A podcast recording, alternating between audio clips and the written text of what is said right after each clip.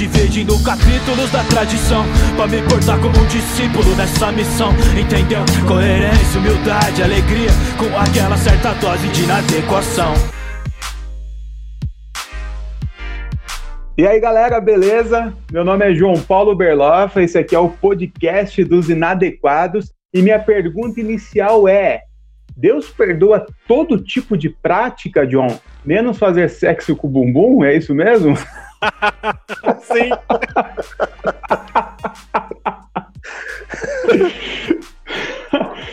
Manda, John. Galera, aqui é o Pastor John, aqui de Friburgo. E calma aí, que meu velcro descolou. Pensando nisso, gente, pode colar velcro ou não pode? tá podendo? Ai, meu Deus, hoje vai ser pesado esse negócio aqui. Grande Daniel, mano, como é que você tá? Beleza, cara. Salve, salve, pessoal. É bom estar participando aqui com vocês. Meu nome é Daniel, sou pastor da comunidade cristã da Zona Leste de São Paulo. E a minha pergunta é: você acha que Deus é fiscal do orgasmo alheio? Será que Deus se preocupa com isso, cara? Sim. Eu pensei que você ia falar aquela clássica: será que Deus é fiscal do fiofó alheio? cara, eu, não sou... eu ainda não tô no nível de vocês, né, cara? Eu tô chegando agora, então eu vou devagar com o negócio aí, porque. Pô, cara, desculpa a nossa, nossa falta de elegância, Daniel. É que a gente aqui é. Putz, cara, daí pra pior, mano. Desconsidere, por favor. Galera, é o seguinte, a gente tá nesse climão descontraído aqui, é, mas o assunto é sério. O assunto aqui, na verdade, é sempre sério. Mas tem alguns assuntos, na nossa opinião, que é tratado de forma tão leviana que a gente prefere levar na, no bom humor, na descontração, do que entrar na pilha dessa galera. E o assunto hoje é justamente sobre homossexualidade. Eu chamei o John, o pastor John, que já é conhecido de todos aí do Inadequados, para nos ajudar. O John, ele é um teólogo incrível, um exegeta. O John, o John, é, você uma vez, eu me lembro que você me contou que você fez uma tradução do Novo Testamento do grego para uma língua. Qual, qual foi mesmo, irmão? Ticuna. Caramba! É, o cara não é, não é pouca bosta, não. Foi a primeira tradução que teve no Brasil do grego pro ticuna. Ticuna é uma língua, desculpa a minha ignorância. Língua nativa da, do, do, do Amazonas, do meio do Médio Amazonas. E vocês traduziram direto do, do grego. Isso, fizemos do grego pro ticuna. A gente teve apoio de, de outras traduções, né? A UCB, que foi uma das empresas que ajudou, né? Mas a gente fez primordialmente o Novo Testamento do grego, né? Só o Novo Testamento. O Antigo Testamento a gente teve ajuda de alguns missionários ingleses na época. Show. E é por isso que Caramba. o João tá aí. É, não é pouca coisa não, Daniel. O cara aqui é fera. Eu vou me referir ao João agora como doutor, doutor John, porque, meu. Do, doutor John, por favor. Não posso tratar o cara desse jeito, de qualquer jeito, né, mano? É outro nível, né, mano? Por isso que eu chamei ele. Porque a gente vê nego falando tanta coisa desse assunto, pegando o texto e lendo, e o cara não teve nunca um, a mínima de referência de, de dar uma lida no texto, entender ali uma exegese, uma hermenêutica. E o John vai fazer é. justamente isso. A gente separou aqui todos os textos que falam, ou pelo menos o que a galera dizem, né, que falam sobre o assunto homossexualidade na Bíblia e o John ele vai trazer uma explicação ali técnica e detalhada de cada texto para a gente entender melhor sobre esse negócio aí. Eu chamei o Daniel também porque além de um grande amigo, ele é pastor, né, como ele disse, da comunidade cristã da Zona Leste, que é uma comunidade aqui perto de Mogi das Cruzes, Zona Leste de, de São Paulo. E, Daniel, a sua igreja é uma igreja inclusiva, correto? Correto, João. É, a comunidade cristã da Zona Leste fica ali no bairro da, da, da Vila Formosa. E a gente tem todo tipo de gente lá na igreja, cara. E nós somos uma, uma igreja mais progressista, né? Inclusiva. Tem alguns casais é, homoafetivos que frequentam a nossa igreja. Alguns que são solteiros, mas vivem a mesma condição, né? E a gente convive lá com a graça e o amor de Deus. Muito bom. Boa. Eu, eu confesso que eu uso esse termo, mas eu acho ele tanto ridículo, né? Quando alguém pergunta, pô, mas a sua igreja é inclusiva, dá vontade de perguntar por quê? A sua ela exclui? A sua é exclusiva? É excludente? Porque eu não consigo conhecer, eu não conheço outro tipo de igreja a não ser uma que inclui e não exclui, né, mano? Pelo amor de Deus. Eu também acho esse, esse termo meio, meio redundante, né, cara? Mas. Exatamente. Bom, o pessoal entender. Falou tudo. Né? É, mas é, a gente tem que usar, às vezes, para o pessoal, como você disse, entender. Então, galerinha, que vocês estão ouvindo aí, a primeira parte da coisa vai ser essa coisa mais técnica. Tem cinco textos aqui separados, dois do Antigo Testamento, três do Novo Testamento, e a gente vai tentar entender realmente o que, que o texto está dizendo. Depois disso, a gente entra com uma, uma conversa mais pastoral, a gente então pode conversar como devemos e podemos tratar esse assunto aí nas nossas comunidades, na nossa roda de amigo, enfim. É isso mesmo, John? Podemos partir? Você tá pronto, meu amigo? Olha, cara, eu não nasci pronto não, mas eu tô aí, velho. Vamos ver se eu vou arregar, se eu vou dar algum mole. Eu tô aí, velho. Então segura essa de cara, John. Levítico, capítulo 18, versículo 22, diz explicitamente, e não tem como negar, mano. Não se deite com um homem como se deita com uma mulher. É repugnante, John. Me fala sobre isso. É, irmão, a configuração aí, a gente precisa primeiro pegar a configuração humana, né? Nesse caso, antropológica, né? A questão é que o homem, ele estava numa figura predominante naquele lugar. Então, um homem que deve ser a figura predominante, ser possuído por outro homem, que também deveria ser a figura predominante, era abominável, né? Porque um homem não deve se deitar contra o homem como se fosse uma mulher, porque isso ilustraria uma relação de dominação e de submissão, em que os agentes desse sistema né, devem permanecer invariavelmente dominantes, ou seja, nunca submissos ou passivos. O banimento do comportamento homossexual, João, não está embasado em momento nenhum no intercâmbio entre corpos incompatíveis, mas na conotação politicamente inaceitável que essa relação desigual entre os iguais é interpretada como tendo, entendeu? Então, ambos os transgressores, uhum. eles deviam ser mortos, um porque aceita a submissão, que denigre a honra e é inerente ao macho, né? E o outro porque proporciona a submissão. Então, numa sociedade machista, a questão não era porque era incompatível. A questão é que a figura predominantemente né, masculina, dominadora, estava sendo dominada por alguém. E aí, a lei, uhum. que era uma lei moderna, né, para a época, era muito moderna, muito mais moderna que algumas leis que a gente vê, ela tolia isso. Então, é, é o lado feio do, do sexo na lei, né, cara? Ela tolia, ela cortava essa situação. então, assim, só, deixa eu ver se eu entendi. Resumidamente, no grosso, esse versículo não está falando em nenhum momento sobre homossexualidade. Pronto. Não. Está falando da dominação masculina que devia ser, né, de alguma forma, o dominador sendo dominado. E o pecado era que um, de alguma forma, recebia essa dominação e o outro proporcionava. Então, dentro dessa sociedade Caramba. de construção. É, irmão. Porque a gente é, não precisa nem entrar dentro da teologia, né, cara?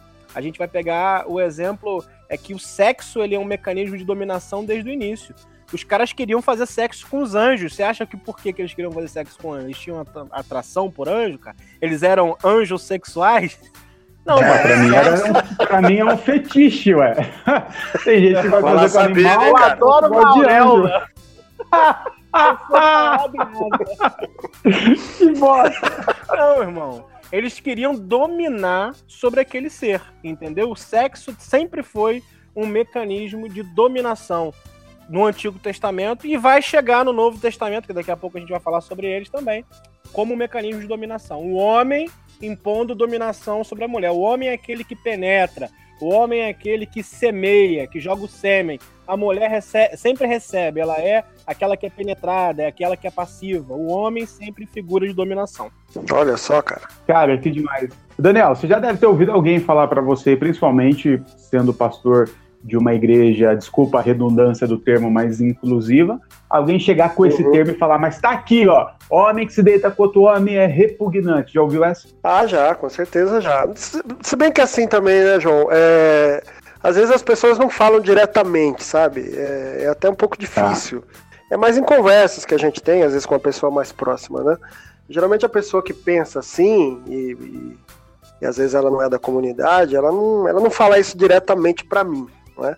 Mas a gente sabe que essa conversa rola na boca pequena ali, né, cara, o tempo sim, todo, né? Sim, sim, imagino bem. E a explicação do John foi foi precisa, cara, exatamente precisa. Essa coisa do sexo como, né? como instrumento de dominação é, é uma questão muito presente, né, na história da humanidade, cara. Ótimo. Inclusive o segundo texto que a gente separou aqui, é, e, e, eu acho que ele, ele até ele em si só ele já explica até um pouco melhor isso que o John falou, que também é Sim. é Levítico, agora no capítulo 20, versículo 13, fala assim: ó, se o homem deitar com outro homem como quem se deita com uma mulher, ambos praticaram um ato repugnante, terão que ser executados, pois merecem a morte. Eu acho que esse texto ele quase que se auto-explica, né, John? Exatamente. Não precisa nem. É, na, na, explicação anterior, eu já resolvi esses dois textos dentro do lado antropológico teológico. Obviamente que a gente entende é, é, a criação do homem, da mulher, não estou nem partindo do, do princípio de, do Gênesis, né? Mas que a gente vê, uhum. a gente vai na rua, a gente acha macho e fêmea, e o princípio da propagação de um povo está na conexão entre o macho e a fêmea, né? Na, na, em semear a fêmea e a fêmea gerar uhum. filhos, né? Então essa é a promessa, inclusive, de Deus para Abraão, né? Só que em algum momento há algumas questões no percurso que acontecem de maneiras é, variáveis e que a gente não pode taxar dessa maneira sem fazer um olhar, sem ter um olhar para o texto de maneira mais coerente. O texto ele é completamente coerente. A Bíblia não tem, ela não tem nenhuma, é, é, ela não faz questão, João, de explicar isso de uma maneira religiosa. É, é, é porque a religião e o Estado era uma coisa só. A lei era Deus, mano. Uhum. Então, não tem como a gente pegar isso daqui e ficar criando pregação ou, ou qualquer tipo de, de, condenação contra pessoas que escolheram se relacionar com o mesmo, com o homo. Né? O que a gente pode fazer Perfeito. é fazer uma leitura antropológica. Antropologicamente, é, o povo estava condicionado a esse pensamento de sexo como dominação e é, essa questão de dominação do homem contra o indivíduo através do sexo era uma questão que ele estava explicando aqui que não casava muito bem. Se você dominasse um outro homem, significava que era abominação, né? Porque a mulher que deveria ser dominada pelo homem, entenderam? Dentro de uma cultura Correto. machista faz todo sentido. Sim. Deixa eu aproveitar e fazer uma pergunta aqui pro John. Pode fazer. É, é por isso, John, que, que no texto de Levítico, por exemplo, não, não há nenhum versículo que fale da questão da mulher se deitar com uma outra mulher. Exatamente. Porque isso não Ótima era. pergunta. Eles eram safadinhos. A mulher ali encaixava pra fazer uma adaptação. tem, uma, tem uma frase do Woody Allen que é a seguinte, cara. Só existem duas coisas importantes na vida. A primeira é o sexo. E a segunda eu não me lembro muito bem. genial, o Diário é genial. O diário é muito bom. Mas é o seguinte, vamos, vamos, vamos caminhar. Vamos. Pô, velho, aí já tem alguém pensando assim, pô, mas Velho Testamento, é Velho Testamento é Velho Testamento. Mais importante que lá em Romanos também. Então é. vamos para o Novo Testamento. Lembrando que nós não esquecemos é, não esquecemos de Gênesis 1, Gênesis 2, que não fala sobre homossexualidade, mas fala da criação de macho e fêmea, e a gente vai falar sobre certo. isso sim num, num, segundo momento aqui dentro da, da nossa conversa. Agora vamos partir lá para o Novo Testamento, Romanos, capítulo 1, Paulo escrevendo à igreja de Roma, ele fala o seguinte, versículo 26 e 27. Por causa disso, por causa disso, Deus os entregou a paixões vergonhosas. Até suas mulheres trocaram suas relações sexuais naturais por outras, contrárias à, natu à natureza. Da mesma forma, os homens também abandonaram suas relações naturais com as mulheres e se inflamaram de paixão uns pelos outros. Começaram a cometer atos indecentes, homens com homens, e receberam em si mesmo o castigo merecido pela sua perversão. John, essa não dá para, mano, desculpa, mas essa não dá. Tá falando claro aqui, ó. Perversão, ato com homem com homem, mulher com mulher, putaria. E aí? É, a primeira questão a gente vai ter que entrar novamente dentro do contexto histórico daquele lugar. Paulo tá falando no meio do domínio de um cara, né, escrevendo no período de Calígula. Quem conhece Calígula aí, né? Quem já viu aquele filme lá? É, cara. Doido. É, o que ele tá falando é, na verdade, sobre a porneia, né, João? Pra quem não sabe o que é porneia, o que é Hum. porneia, João? Diz pra mim. O que é porneia? Porné, até onde eu sei, e a gente provavelmente vai ver isso nos próximos textos, é Sim. onde vem derivada aí a nossa palavra pornô, pornografia, é, imoralidade sexual. É, o que o texto está dizendo é que eles trocaram a verdade pela mentira, fizeram uma subversão, né? E aí o que que acontece? É, Deus eles os entrega, eles, ele permite que eles façam o que eles quiserem com os seus corpos. Mas nesse caso aqui está falando de uma festa específica que havia naquele lugar. Que era uma festa em honra a uma divindade chamada Baco, que vai ter e dar origem ao bacanal, o famoso bacanal. Uhum. Hum, Olha que ele aí. está falando não é relação entre duas pessoas que se amam. Na verdade, é uma representação de um culto a um Deus, né? O que ele está falando é de uma representação é, é, praticamente, abre aspas, sagrada, né? Para um Deus. Então, ele não está falando de um relacionamento comum entre um homem e uma mulher, ou entre uma mulher e outra mulher, ou entre dois homens. Ele está dizendo que aqui eles estão se degradando, humanamente falando eles estão se degladiando, eles estão se, se rompendo um ao outro dentro de uma relação cultica. Então não tem a ver com a homossexualidade como a gente conhece hoje, mas tem a ver com essa perversão maldosa do ser humano contra outro ser humano. Uau. demais. Cara, fala um pouco desse Calígula pra gente aí, até pra quem não conhece, nunca ouviu falar. Cara, Calígula, ele é um cara que durou muito pouco tempo no governo, ele entrou de mansinho, conquistando parte do Senado, né? Mas entre todas as maldades que ele fez, vou dar um exemplo que um dia ele convocou um bacanal com todas as mulheres dos senadores, para os senadores assistirem as mulheres deles sendo penetradas por outros homens, né? Então, quando Cara. Paulo, é. Quando Então a galera aí que segue, os- segue os princípios de Calígula, viu? Lá em Brasília. Inclusive tem um cara aí que, se eu não me engano, se eu não me engano, ele é até governador hoje aí. Mas Parece que saiu um videozinho dele aí fazendo um bacanal bonito aí, né, mano? É, é. moleque piranha. É, moleque, piranha. Cara, eu, eu, quando eu quando eu leio esse texto aqui, o que vem na minha cabeça, a cena que vem na minha cabeça é aquela cena do filme 300. Quando aquele corcunda vai entrando para encontrar o rei Xerxes e tá rolando uma putaria desenfreada, assim, e é uma. Aquilo não era somente sexo, aquilo era uma forma de culto a deuses pagãos. A cena que vem na minha cabeça quando eu leio esse texto aqui é aquilo. É mais ou menos isso, John? É, João, na verdade, como eu tô dizendo, não é relacionamento entre é, um casal que se ama, né? Mas é um relacionamento cultico a uma divindade em que tá todo mundo se degladiando sexualmente falando, Uhum. entendeu? Entendi. Tem toda uma conotação religiosa aí, idolátrica. Sim, tem muito mais a ver, ao meu ver, com a idolatria, né? Eu posso Uhum. conectar esse pecado muito mais ao pecado de idolatria do que um pecado de moralidade sexual, porque a sexualidade Certo, era boa. muito livre dentro daquele contexto histórico aí, né? Então a sexualidade ela não era algo reprimido como é no nosso meio.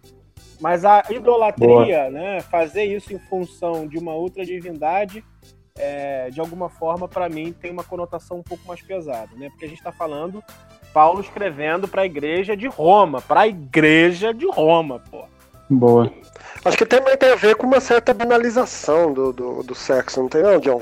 Sim, é exatamente isso. É você é, utilizar a, fe- a- ferramenta do sexo, que é uma ferramenta que é usada para para quem se ama, né? Para Uhum.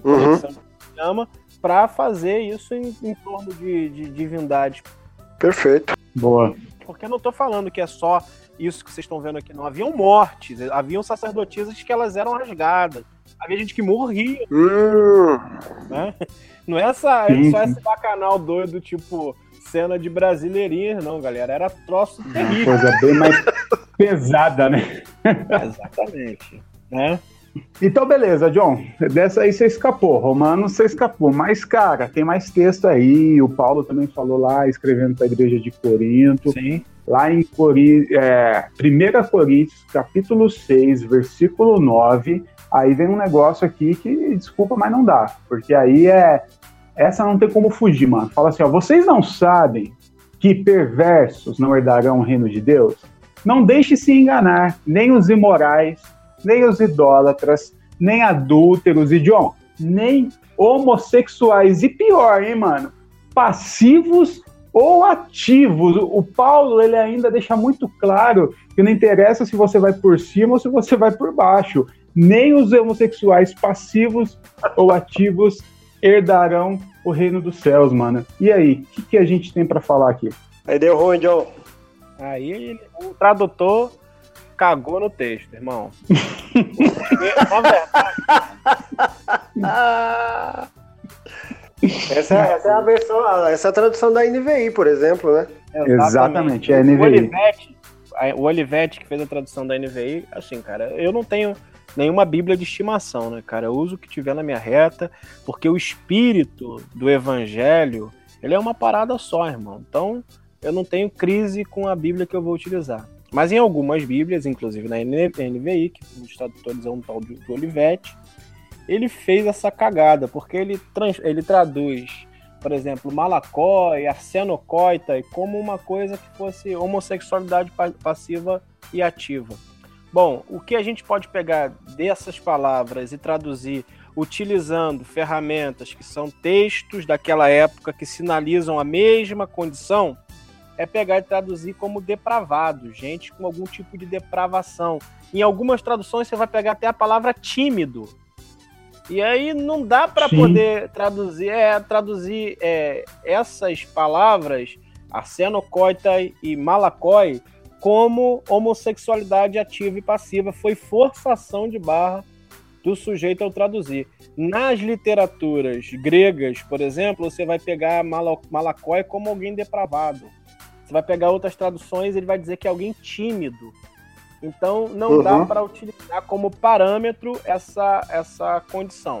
Arsenocoita é uma palavra que Paulo parece que tirou de algum buraco, porque é utilizado muito pouco dentro da literatura grega. Mas muito pouco, né? O que você pode ter nisso é, é fazer a junção das palavras, né? É, é, é aqueles que se deitam com outros homens em situação cultica também. Então não tem muita conexão com homossexualidade, o fato do cara decidiu se apaixonar pelo mesmo, não tem muita conexão com isso. A gente vai ter conexão malacói com timidez, com depravação, com gente que é pervertida, né? Não tem a ver com a perversão só da sexualidade pelo mesmo, mas qualquer tipo de perversão, até porque perversão é perversão, pode ser até uma parafilia, quem sabe, né? Sim. Parafilia pode ser N coisas, né? Pode ser desde pedofilia, é, enfim, uma série de coisas. Então não tem embasamento, João, para a gente chamar malacói e arsenocoita como se fosse homossexualidade ativa e passiva. Isso é, dizendo como alguém que tem conhecimento da ferramenta grega. Não dá. Nem na literatura né, dos gregos, a gente não vai achar tantas referências e nem tampouco na tradução do original no grego. A gente não vai achar tantas referências assim. Quando fizeram a tradução uhum. né, da versão latina, cagaram o negócio inteiro. Putz, cara. E logo a NVI, que na minha, é, eu também concordo com você, eu não tenho Bíblia de estimação, mas é a que eu mais gosto, é a que eu mais me identifico, assim, é a NVI, cara. É uma das mais usadas, né? Vou te explicar, agora eu vou te explicar, porque eu tenho muito, eu tenho amizade com, com o Odair Olivetti, ele é um dos tradutores da NVI, tá? É um dos ele disse que a comissão da EV ela procurou de alguma forma fazer uma tradução clara, distinguindo alguns termos, né? E se, se respaldou às vezes na abrangência geral do termo, ou no contexto que se estava falando, ou para o povo que estava se falando. Então pegaram, tiraram, resumindo o que ele disse, tiraram os romanos de safado e fizeram a tradução uhum. dos termos. Já que o romano, o grego tinha essa pegada erótica, né? Falar, tudo homossexual ativo e passivo. Sim, sim, sim. Pronto. Inclusive, John, me corrija se eu estiver errado, mas eu entendo que eles traduziram, né, do grego ali a palavra para homossexual. Agora, o passivo e ativo, isso não tem nem palavra ali para traduzir para isso, né? Não, não tem. Paulo ele não termina é, é, o assunto da forma que terminou aí, né? O que ele está dizendo é, é encerra-se, tem alguns acréscimos aí nesse texto de Coríntios, né? Por exemplo, no, no, em alguns papiros ele não consta esse não herdarão o reino dos, de Deus, e não tem nenhuma referência tá? É, dentro da terminologia grega para passivos e ativos, até porque a gente está numa cultura em que isso não estava importando tanto, não, João. Sim, tá que vier lucro e vamos que vamos, seja de frente de costa. É, Meu Deus. É. Ô, João, é, outras, outras traduções vão trazer o termo uh, efeminados ou sodomitas, às vezes as duas, né? Uma, uhum. uma ah, o sodomita, o sodomita. Mas, a, o mas, a, mas é o mesmo problema de, de tradução, né? Exatamente. Na verdade, o pecado de Sodoma, eu até lancei um texto algum tempo atrás, o João até compartilhou, deu uma cacetada de compartilhamento. Foi que eles abandonaram o pobre, a viúva, tá escrito lá, é só pegar e ler. Né? Ah, é, sim, o de Sodoma. É, exatamente. Ezequiel, é, Ezequiel 16, mano. Exatamente, é só suposição. É, como eu estou dizendo, eles olharam para a figura é, da cultura grega, né? E olharam para a igreja de Roma e deduziram, assim, na maior cara de pau e ser assumido. Tem entrevista desse cara falando isso, tá? E assumiram que isso seria homossexualidade passiva ou ativa.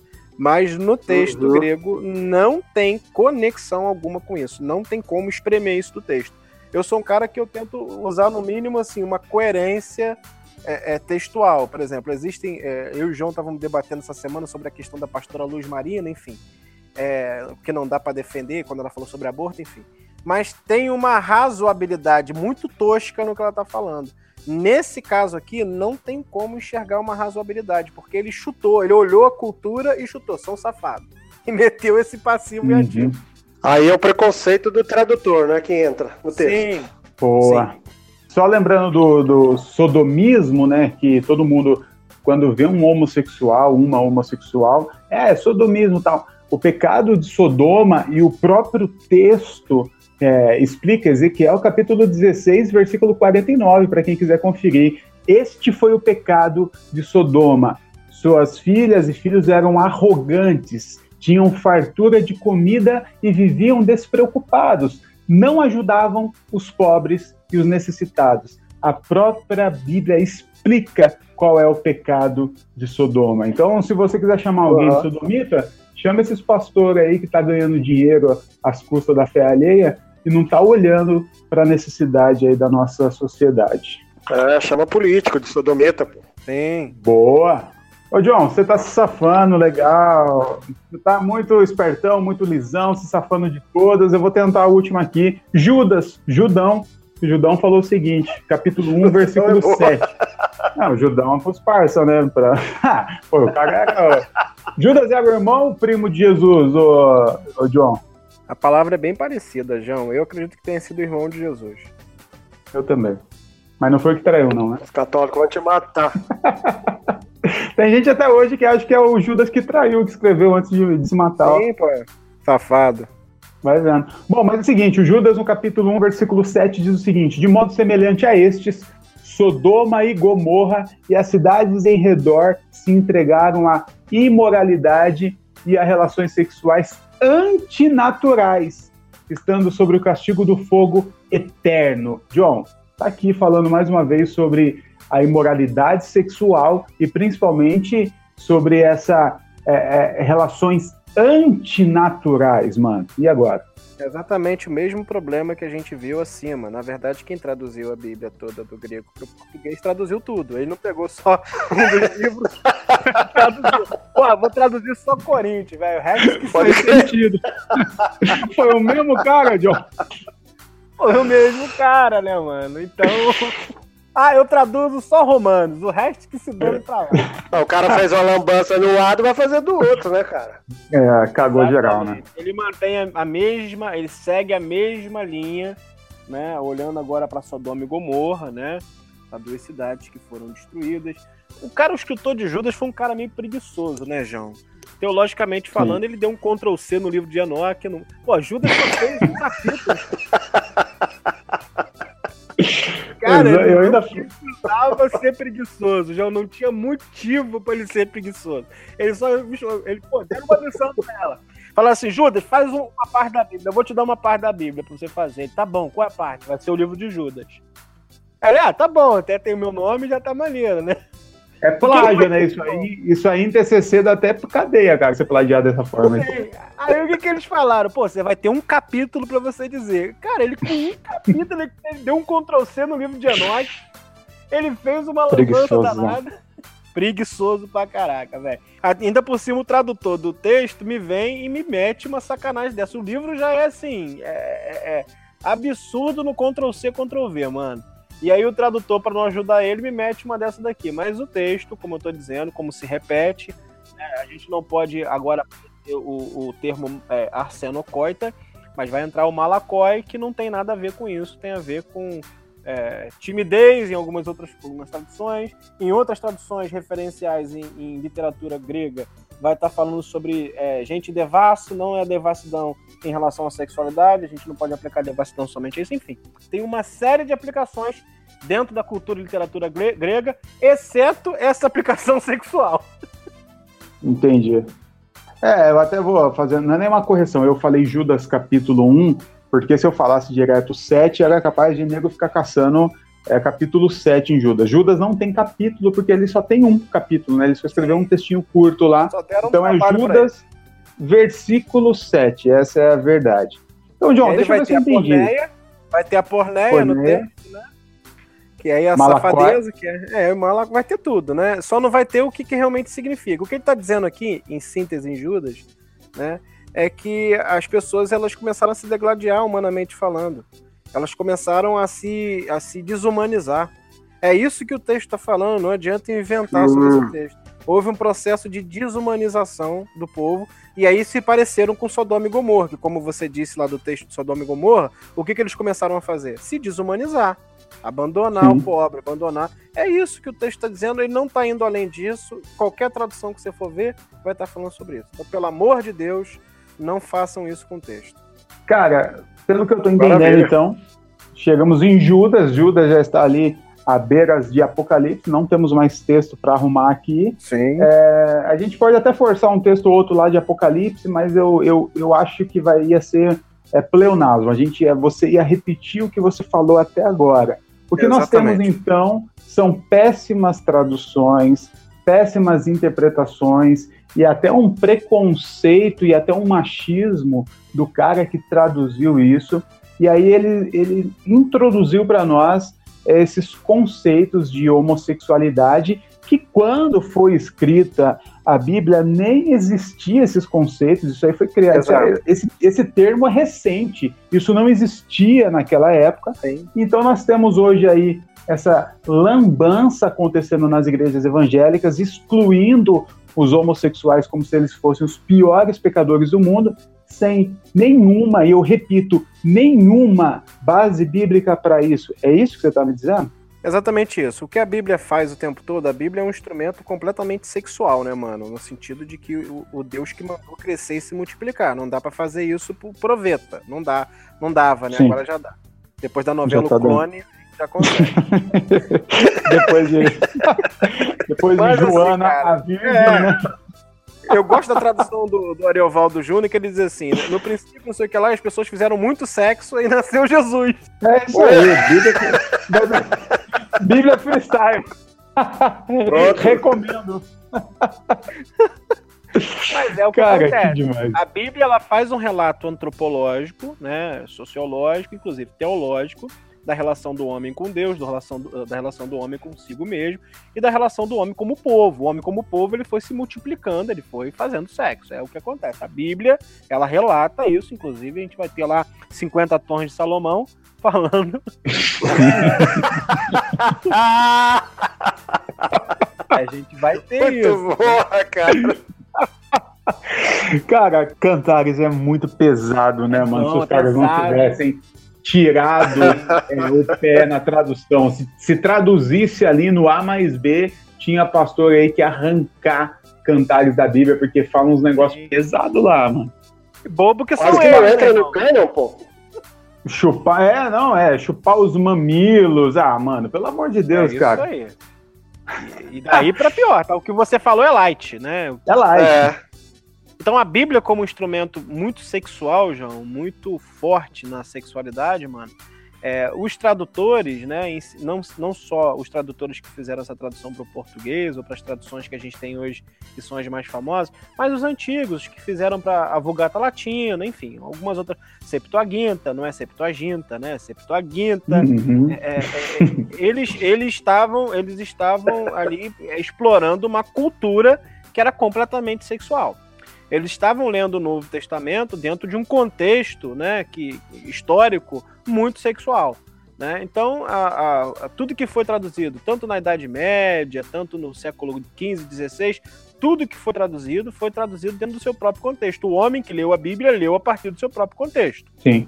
Né? Ele não estava lendo, ele não estava lendo no outro tempo, ele estava lendo no seu outro contexto. Só que no seu contexto ele não tinha nenhuma ferramenta que explicasse exatamente o que estava acontecendo há 1500 anos atrás, ou 1200 anos atrás. Vocês estão entendendo? Uhum. Então, como não tem ferramenta, o que eles vão fazer? Eles vão pegar o que se tem próximo, do lado, na cultura, e vão jogar ali como uma ferramenta de auxílio para poder denominar algumas coisas. E é aí que acontece o problema.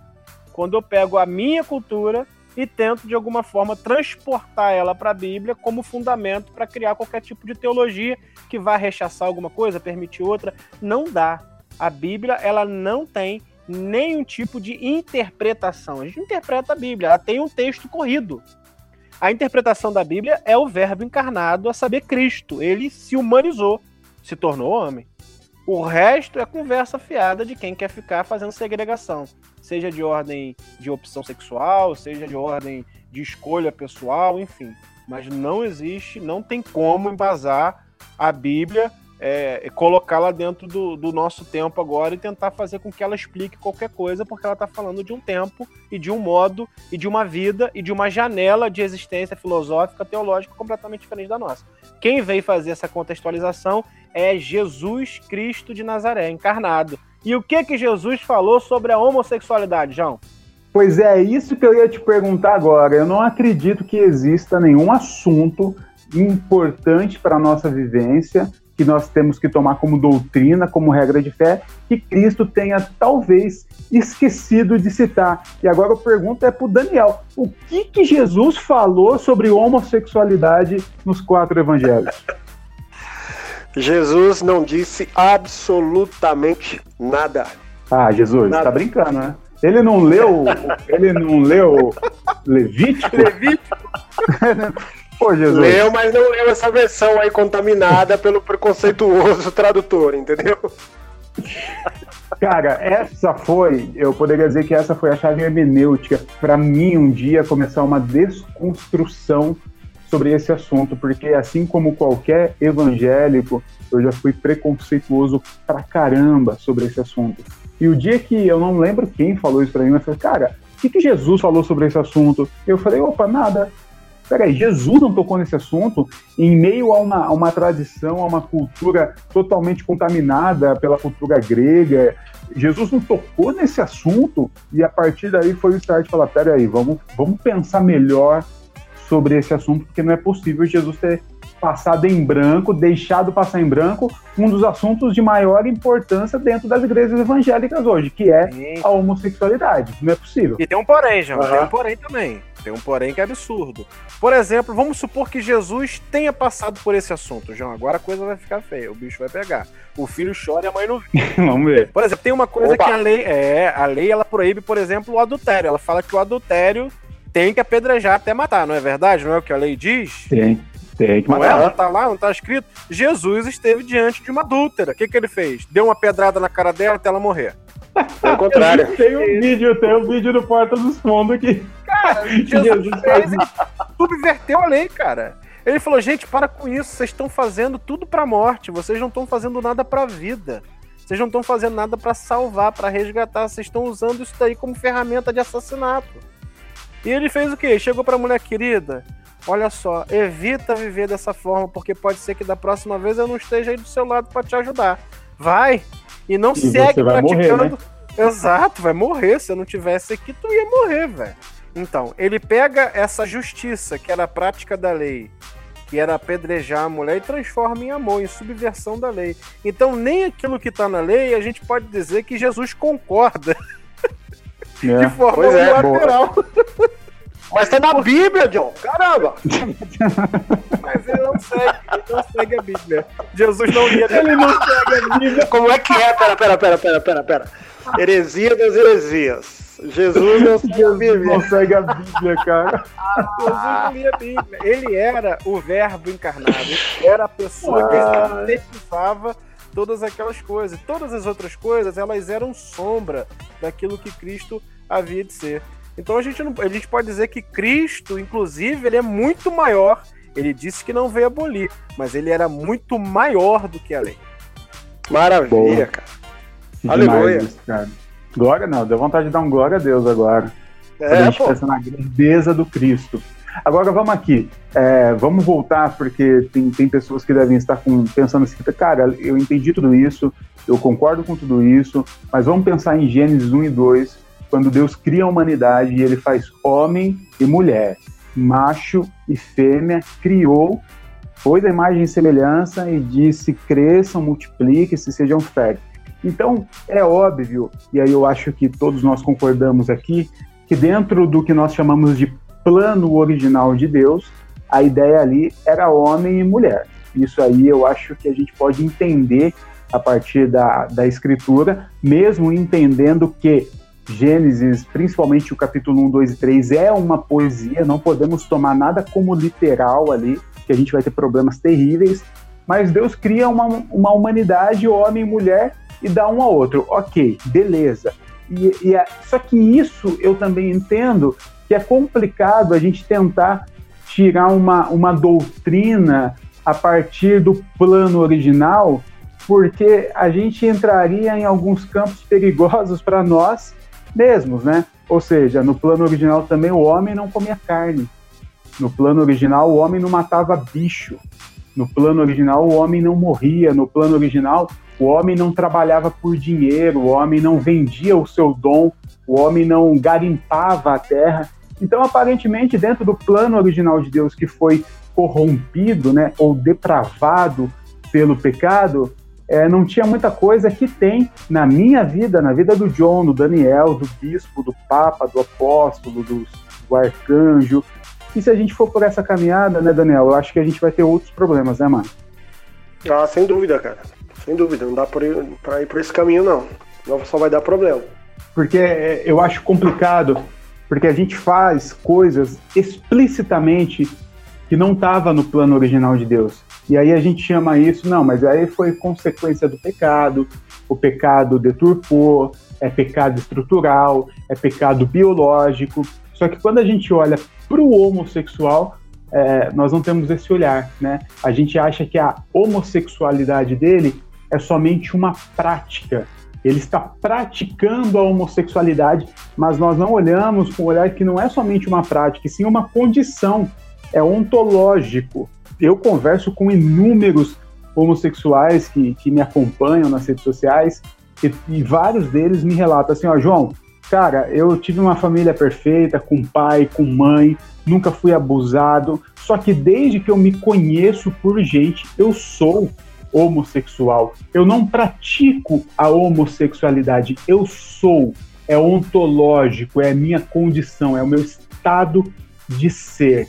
E a gente tem que pensar que isso, esse estado de ser dele, assim como o nosso estado de ser em todas as outras áreas da nossa vivência, sim, foi corrompida pelo que nós chamamos de pecado original, mas é a nossa condição de ser hoje, até a redenção completa do Cristo, não é isso, John? Inclusive, mano, só há redenção completa do Cristo porque a humanidade ela se desvirtuou em algum momento, ela caiu em algum momento, ela tropeçou. Esse amor incondicional ele nos alcança na medida em que a gente realmente entrou num buraco terrível. E aí eu não tô falando de homossexualidade, eu tô falando da gente como raça humana, cara. A gente como Sim. raça humana entrou num processo de degradação terrível em relação a nós mesmos, mano. A gente tá se Aham. matando. A gente tá consumindo coisas que nos matam, a gente tá, tá absorvendo um mundo terrível, a gente não tá perdoando o mundo, não tá perdoando as pessoas. E aí, mano, a gente tá entrando num processo de autodestruição. E se não há, não, não há essa redenção humana, principalmente em relação à redenção, quando a gente fala da natureza corrompida da humanidade, dessa abrangência que a natureza corrompida traz de malefícios pra gente em todas as áreas e âmbitos da vida, mano. Se a gente não tem a redenção, mano, a gente realmente não, não ia conseguir viver como seres, indivíduos e, e pessoas capazes da Terra, mano. A gente já tá zumbificando. Então a redenção, mano, tanto de forma direta para aqueles que são remidos e, e que ouviram a voz do Cristo, como daqueles que experimentam da bondade e da graça através da nossa vida, mano, que são remidos pelo sangue da graça e pelo sangue do amor através da, da, da, do Cristo que eles olham pra gente e veem, mano.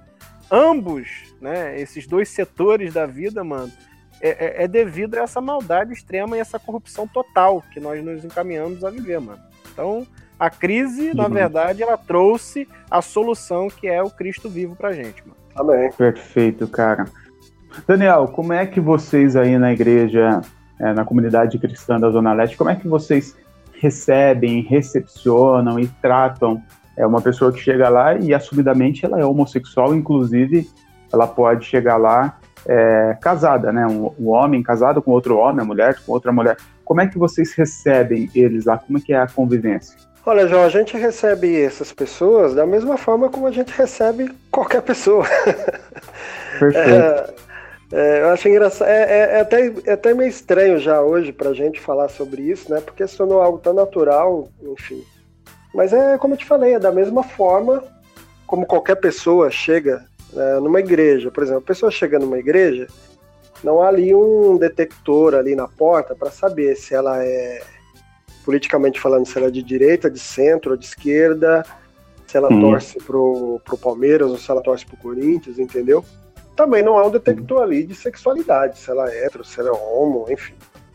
Uh, eu concordo com você quando você disse que é uma questão ontológica. Uh, então a gente lida Sim. da seguinte forma: é, tendo em vista que não é uma escolha, é, a pessoa nasce assim, tem essa condição é, inerente a ela, uh, então a gente não, não lida com o pecado, porque o pecado pressupõe a possibilidade de escolher. Sim. Eu só peco naquilo que eu decido fazer, naquilo que eu escolho fazer. E em sã consciência, nenhuma pessoa iria escolher viver num contexto de extrema segregação, de extrema discriminação e de violência, como acontece no Brasil, que é o país que mais mata né, LGBTs no mundo. No mundo. Sim. Então a gente brinca aqui, a gente descontrai, mas o assunto é seríssimo, né, cara? Seríssimo. E, e essa violência, muitas vezes, começa dentro das igrejas, a partir de uma teologia completamente equivocado. Eu dou graças a Deus pela vida do John, porque o John trouxe um esclarecimento, inclusive de coisas que eu não compreendia, que eu não sabia, né, dos termos aí, enfim, já li alguma coisa, mas é, é diferente você de ouvir, ouvir de uma pessoa que fala da coisa com propriedade. Sim. Porque eu sempre parti, eu sempre é, é, foi a partir da, da minha prática pastoral. Curiosamente, eu, eu lido e convivo com pessoas que, que vivem a condição da homossexualidade desde a minha adolescência, amigos na igreja, enfim. É, então, tem a ver com a minha pastoral, a maneira de olhar para o ser humano que está vivendo uma condição de sofrimento, entendeu? Por conta da discriminação, Sim. da segregação que ela, que ela enfrenta. Perfeito. E, e principalmente também a partir da, da atitude do Cristo, não é? Jesus. Jesus ele não fala absolutamente nada, e a gente já, já, já citou essa questão aqui. E mesmo nos textos da lei, Jesus foi enfático no sentido de trazer uma nova visão, uma nova interpretação, quando ele diz: Olha, vocês ouviram o que foi dito no passado, eu, porém, vos digo. Não, é? não olhe para a lei, olhe para mim, né? Isso. O próprio Jesus ousou nos posicionar em uma nova ótica quanto aos textos bíblicos, né? Sim. E não é errado fazer isso, ninguém está cometendo heresia, um pecado mortal. A fidelidade à palavra de Deus não combina com a intolerância, não combina com o preconceito, não combina com a discriminação. Perfeito. E Deus só se faz presente onde há amor, de João na sua primeira carta. Sim. Então, como, como, como pastor, como cristão, como igreja, como comunidade de fé, a gente recebe essas pessoas de maneira natural. Né? Sim. E a orientação que a gente dá é a mesma que a gente dá para qualquer pessoa heterossexual. Olha, viva uma vida digna, não é com seu parceiro, com a sua parceira, não é infidelidade. Porque quando a Bíblia fala de promiscuidade, depravação, não é questão se é homo, se é hétero, vale para todo mundo, cara. Exato. O pessoal tá metendo a lenha no pessoal aí que é da que é do grupo LGBT, mas tá se esquecendo da promiscuidade que há entre os heterossexuais dentro das igrejas e ninguém fala nisso. Sim. Entendeu? E Jesus coloca todo mundo no mesmo pacote, né? Quando ele fala Exatamente. sobre a traição, sobre o adultério, ele fala, cara, se você olhar com desejo, tu já adulterou. E quem não faz isso, quem nunca fez isso, né? Jesus, ele, ele que para todos ali com a mesma situação. Sem dúvida, Exatamente. sem dúvida.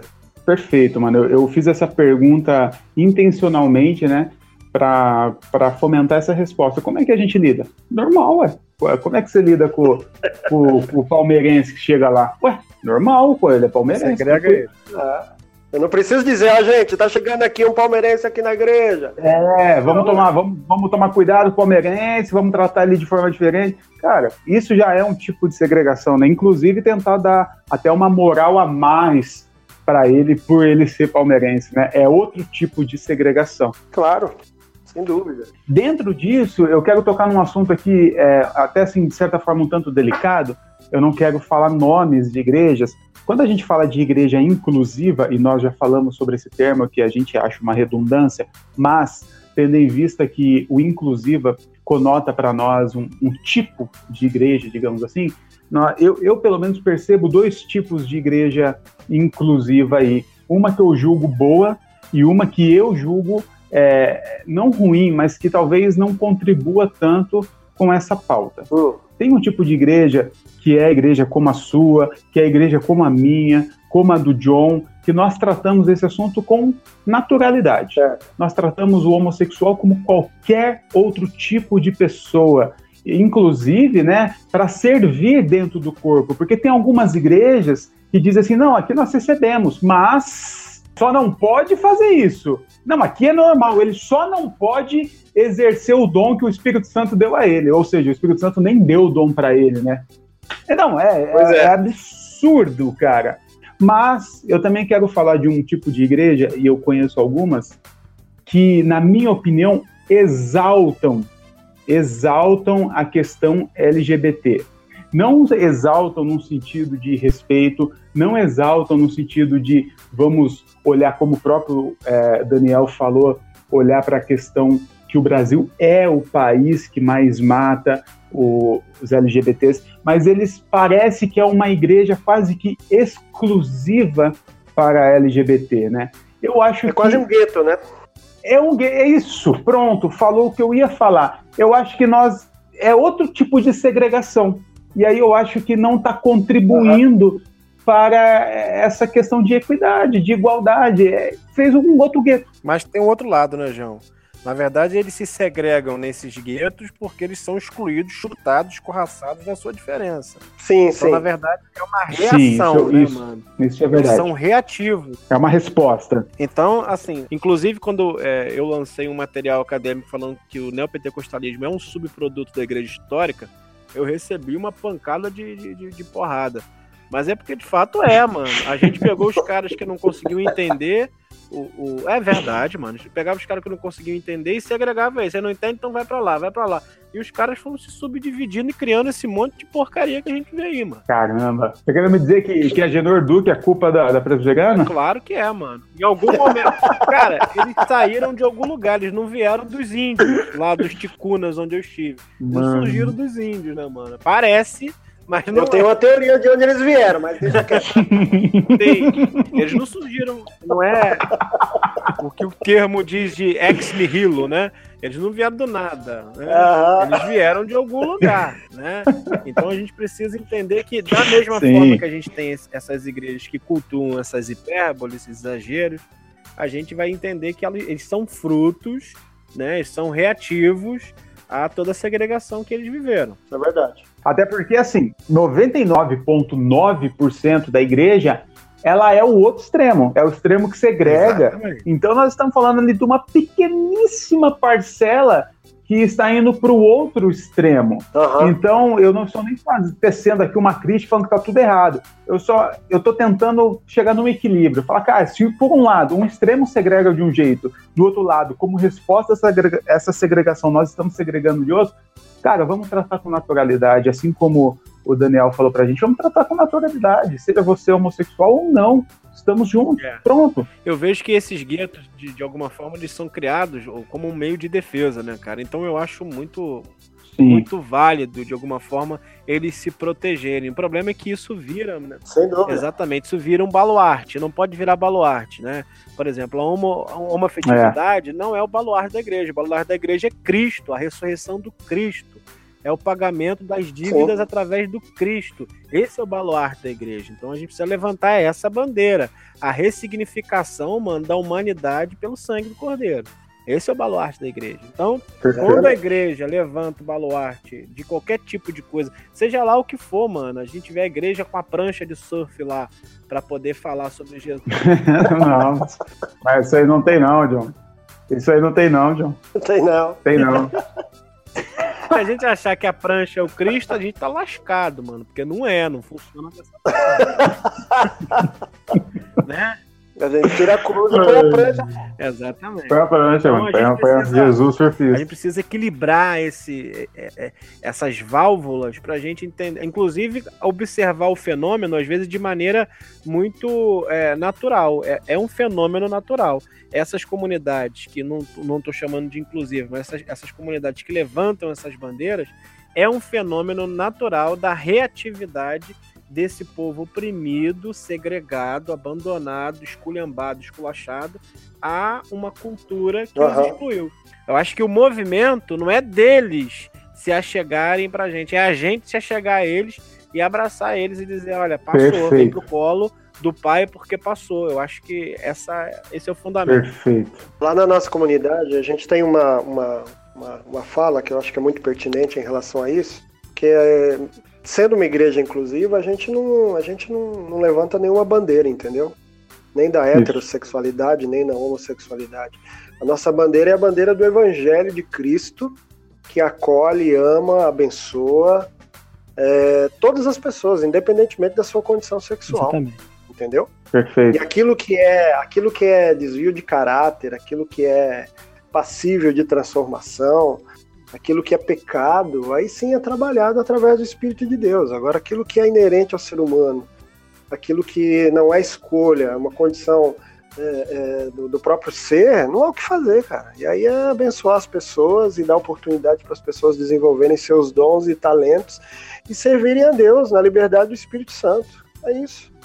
Ótimo. Cara, falando dessa questão de prática e condição né, ontológica, eu sempre fico pensando, tentando pensar aqui com a cabeça de, do cara que está ouvindo e, e, e, colocando questionamentos. E um dos questionamentos que é sempre colocado para mim quando eu trato esse assunto é assim: não, tudo bem, eu até entendo que é a condição dele e isso não tem o que fazer, mas ele praticar a homossexualidade, ou seja, ter uma vida sexualmente ativa, é isso que não pode. Ele pode ser gay, inclusive ele vai morrer sendo gay. O problema é a prática da homossexualidade. E quando eu vejo alguém falando isso, eu, eu, eu percebo uma, uma ignorância, eu não sei se nem é uma ignorância ou é uma falta de sensibilidade tamanha dessa pessoa, porque o que essa pessoa eu acho que é isso aí está propondo é o seguinte: olha, já que você é gay, você precisa é, agora abrir mão de uma vida afetiva, de uma vida sexual,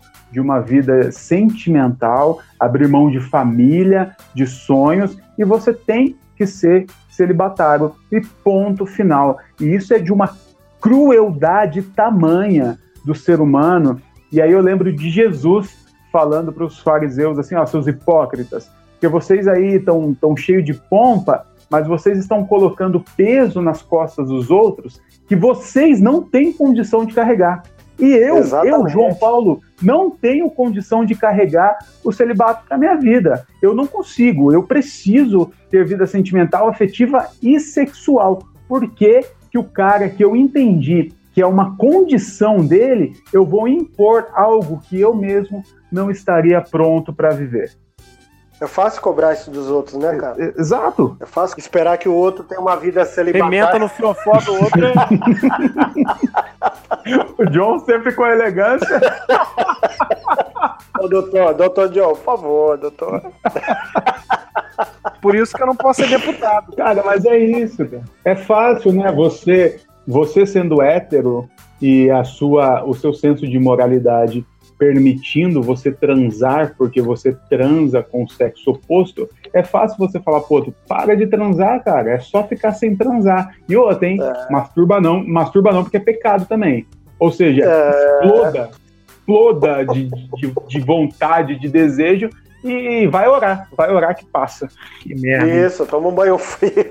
Nossa faz uma luta, né? Um jiu-jitsu, uma muay thai, ora. Que merda. E, é. Gente, pelo amor é, de Deus. Isso é desumano, né, cara? É desumano. Desumano. Isso. Desumano. Cara, gente, a nossa proposta aqui é o seguinte. É, nós percebemos a partir das escrituras que é a nossa regra de fé e conduta. E isso precisa ficar muito claro, porque tem gente que vai ouvir isso e fala assim: ah, mas esses caras são desviados, é tudo herege. Não. A nossa regra de fé e conduta é Cristo, e Cristo revelado nas escrituras. Por isso que a gente trouxe o John aqui, fazendo essa exegese, a hermenêutica, a antropologia perfeita dos textos, para mostrar para você que a Bíblia não dá nenhuma importância para esse assunto. Pelo contrário, a Bíblia dá importância para o assunto do amor, o assunto da união, o assunto da comunhão, o assunto da inclusão, né? não desse termo pejorativo que nós já criamos, mas da inclusão de todos juntos. Então não há motivo para a gente querer segregar o, o cara ou a mulher que é homossexual, que é gay. Pelo contrário, nós temos que abraçar, vamos junto, porque, cara, você é um homossexual cheio de pecado, eu sou um heterossexual cheio de pecados, e é a partir da nossa comunhão que é essa que vai gerar uma expectativa no nosso coração de que o Espírito Santo nos transforme a imagem e semelhança do Filho. Ponto final. Essa é a nossa proposta e acredito que eu, que eu esteja falando aqui em nome do John e do Daniel. Amém. Sem dúvida. É isso aí, irmão. Eu tenho orgulho dessa posição que eu tenho em relação a vidas humanas, mano. Vidas humanas importam, vidas homossexuais que estão morrendo o tempo todo importam vidas negras importam. A gente precisa abraçar esse povo que está sofrendo tanto e trazer essa palavra, João, pelo menos para que eles tenham, abre aspas, uma desculpa, que eles tenham uma não culpa, para que eles não se culpem, para que eles não vivam em culpa. O evangelho, quando aquela cruz é levantada, ele atrai a todos para ele, sem exceção. Essa é a conversa que nós temos do evangelho, mano é poder pertencer a alguém. Nós pertencemos Amém. a alguém que nos ama incondicionalmente. É isso que a gente não aprendeu ainda. Porque quem ama incondicionalmente, Amém. mano, não trata dessa forma, não segrega, não separa. Aquele que é aperfeiçoado no amor, mano, não vive dessa forma, não, mano. Eu acho terrível quando a gente tem essa figura tão abrasiva de juízes do, do amigo. Eu acho que a gente precisa repensar algumas coisas. Acho que hoje é uma oportunidade de repensar, mano. Amém. Amém. Amém, é isso mesmo. Olha só, acho que a gente, a gente tratando desse assunto, a gente está só lidando com a ponta do iceberg, né? A gente nem está levando em consideração aqui, por exemplo, as pessoas que são que vivem a condição do intersexo, né? Sim. Que é uma condição biológica, né? Delicadíssima. Sim. Entendeu? E tantas outras situações que a gente nem está abordando aqui, né? Sim, então. Mas que vale também a mesma, a mesma ação, né? A partir da, do, do exemplo de Cristo, né? Exatamente. Do amor, da graça. Tem assuntos muito mais complicados de tratar, digamos assim, que a gente nem abordou aqui, porque eu acho Sim. que o que a gente conseguiu falar engloba em tudo. É ser humano. Essa é, é isso que você precisa saber sobre o outro. Ele é um ser humano. Exatamente. Ponto final. É isso.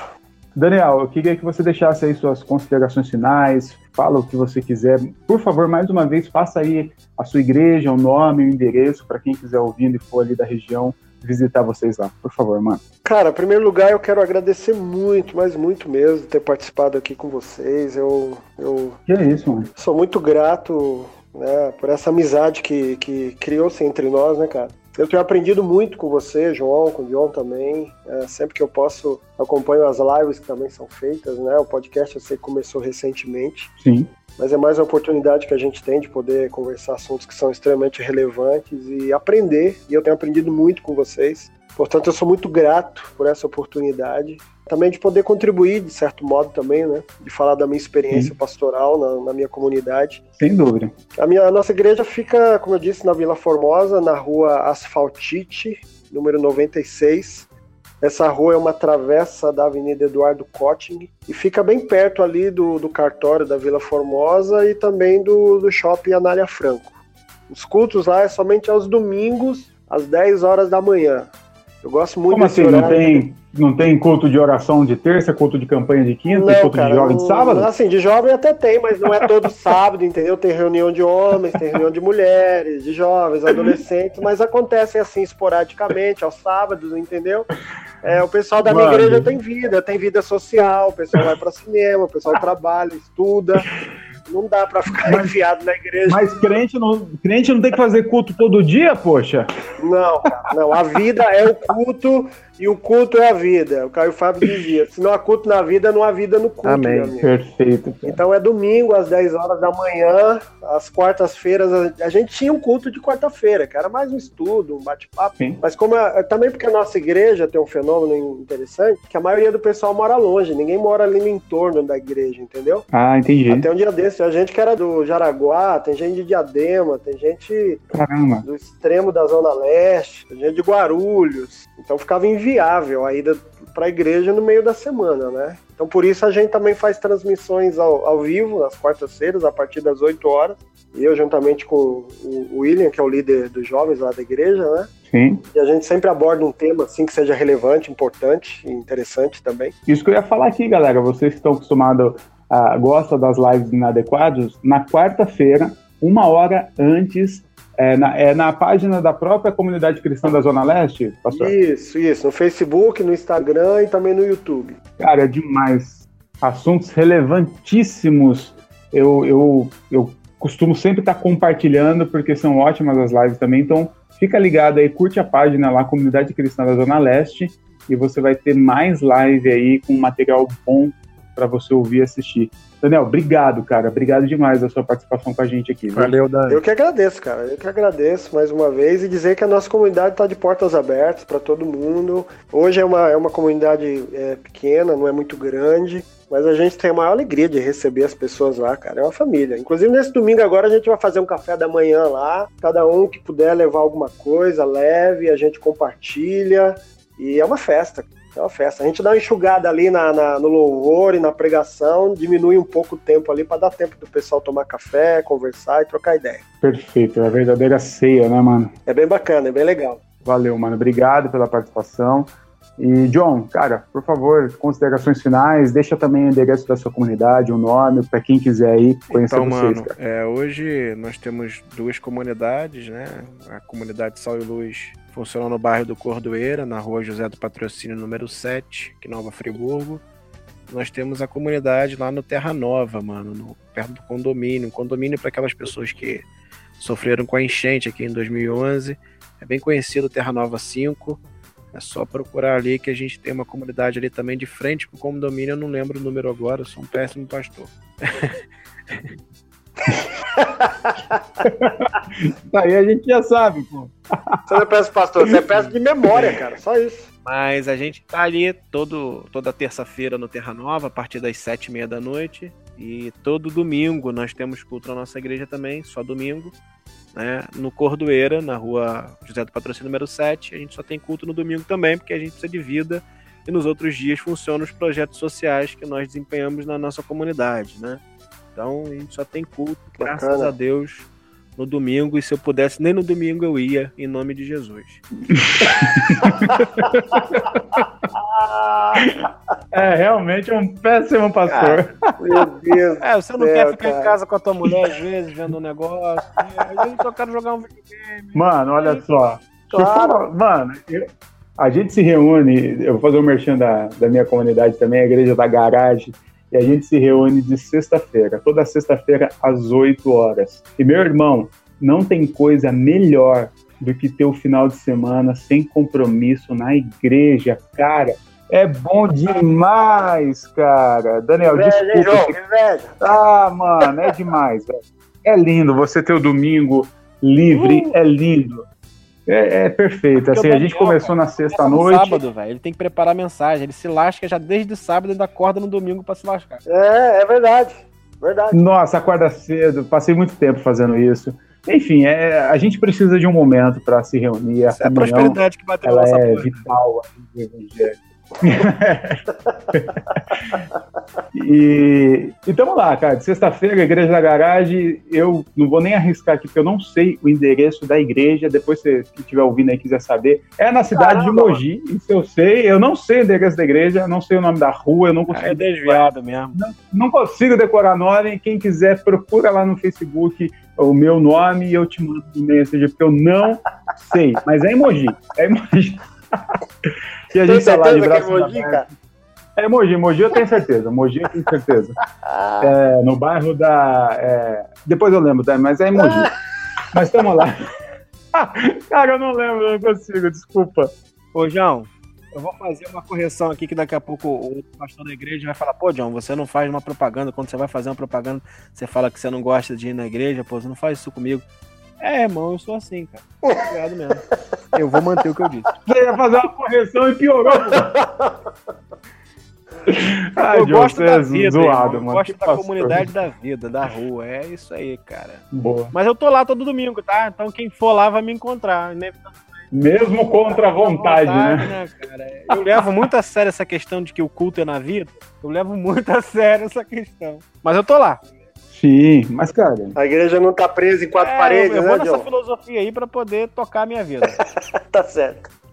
É isso aí, galerinha. Esse aí foi o segundo, o segundo podcast dos Inadequados. O primeiro já tá rodando aí, se você quiser saber mais. A gente fez um podcast com o Gito Endel, falando sobre um fenômeno terrível que acontece nas igrejas evangélicas da Nigéria, a bruxificação de crianças. Provavelmente você nunca ouviu falar sobre isso e não tem ideia do que acontece. Procura aí na nossa página Inadequados, você vai encontrar isso. Esse foi o segundo Inadequados podcast. Nós estamos aí nas principais plataformas de áudio, podcast.